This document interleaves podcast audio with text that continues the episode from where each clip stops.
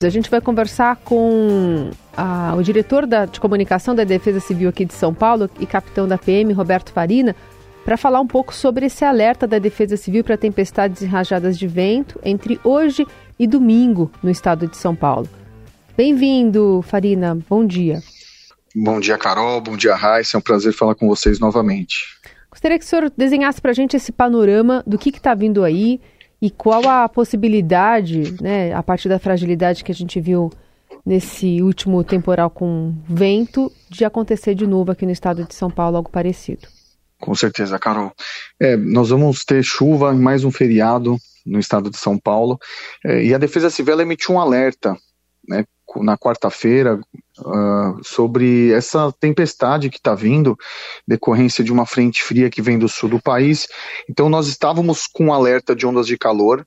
Né, a tendência hoje a gente ainda ter calores é, acima de 35 graus, várias partes do estado, sensações térmicas em alguns locais de 40 graus, mas nós já sentimos a entrada dessa frente fria, principalmente no Vale do Ribeira, na parte noroeste do estado, é, onde é, essa frente fria acaba se chocando com essa frente quente que está é, no estado, gerando essas tempestades que podem é, vir junto com chuva de granizo, raios e ventos fortes fortes.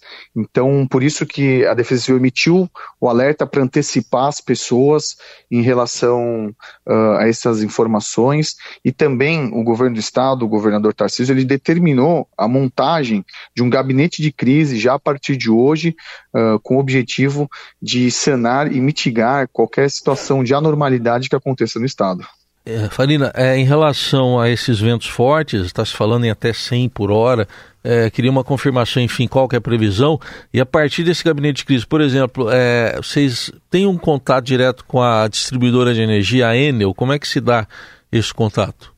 Olha, Heisen, é, nós temos a previsão de ventos que podem variar de 60 a 80 km por hora.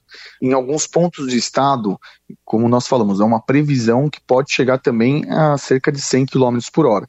Então nós temos algumas regiões que os acumulados também eles podem ficar mais fortes, como Vale do Ribeira, Vale do Paraíba, é, em torno de 150 milímetros. É, em outras partes podem ter um, uma, um, acumulado um pouco menor. Em relação ao gabinete, eh, diversos órgãos foram chamados eh, para compor eh, a prontidão e o plantão nesse gabinete.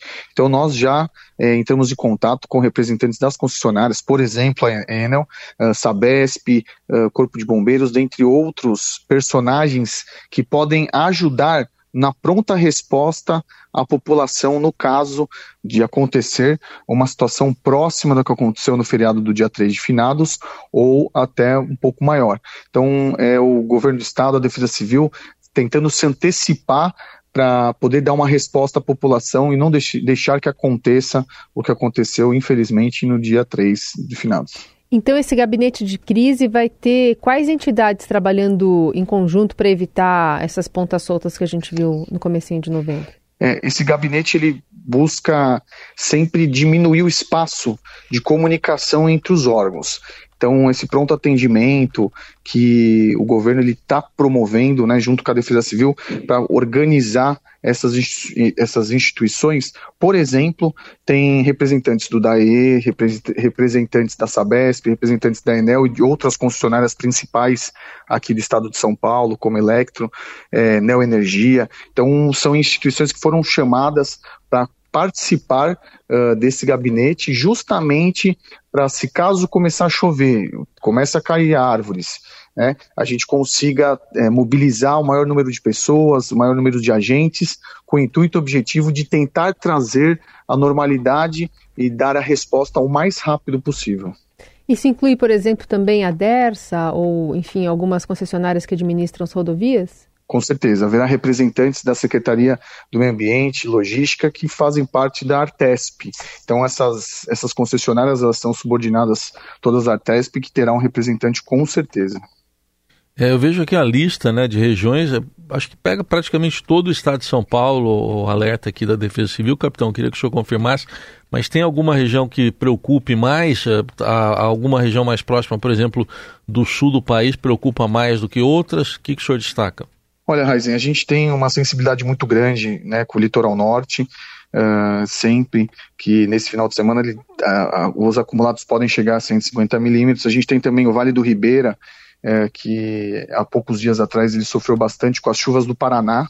Né, então, as chuvas do Paraná eh, geraram uh, fazendo com que a cabeceira do rio fosse eh, tivesse chovido na cabeceira do rio, isso fez com que alagasse algumas partes do Vale do Ribeira. Então essas regiões são regiões bem sensíveis, mas não só elas, viu? A gente tem região metropolitana de São Paulo também que a densidade demográfica é muito grande eh, ali das pessoas. Então eh, nós colocamos todo o sistema de proteção e defesa civil em alerta. Inclusive ontem nós já tivemos uma reunião com todos os coordenadores regionais é, da Defesa Civil, todos aqueles que também compõem o plano preventivo de defesa civil. Então nós temos 177 municípios que já estão de prontidão e alerta, né, que são as regiões mais afetadas geralmente nas chuvas de verão, é, nessa parte é, de, de do, do, que quando nós entramos no verão, e antecipamos isso. Então, é, já estamos em alerta an antes de iniciar a nossa operação Chuvas de Verão tradicional, operação que começa dia 1 de dezembro. Então, nós já antecipamos com uma reunião ontem com esses regionais. Então, todos estão já de prontidão e alerta. E hoje nós teremos mais uma reunião da Defesa Civil junto com o Governo do Estado compondo todos os prefeitos da região metropolitana, os prefeitos que envolvem esse PDC, que é o plano preventivo, para buscar é, ter é, planos de ação se caso acontecer alguma anormalidade em cada município e o governo possa atuar e a Defesa Civil possa dar um pronto atendimento, seja com a gente, seja com a operacionalidade de logística e até ajuda humanitária. Farina, isso não acontecia antes, né? Assim, é, com tanta. Claro que a gente tem um avanço de tecnologias que prevêem é, tempestades e uma, um olhar mais afinado para isso, mudanças climáticas a reboque, mas é, dá para dizer que esse tipo de prevenção é, e de reunião está sendo antecipada cada vez mais? Olha, Carol, muito importante essa pergunta. A gente está sofrendo é, mudanças climáticas, isso é fato.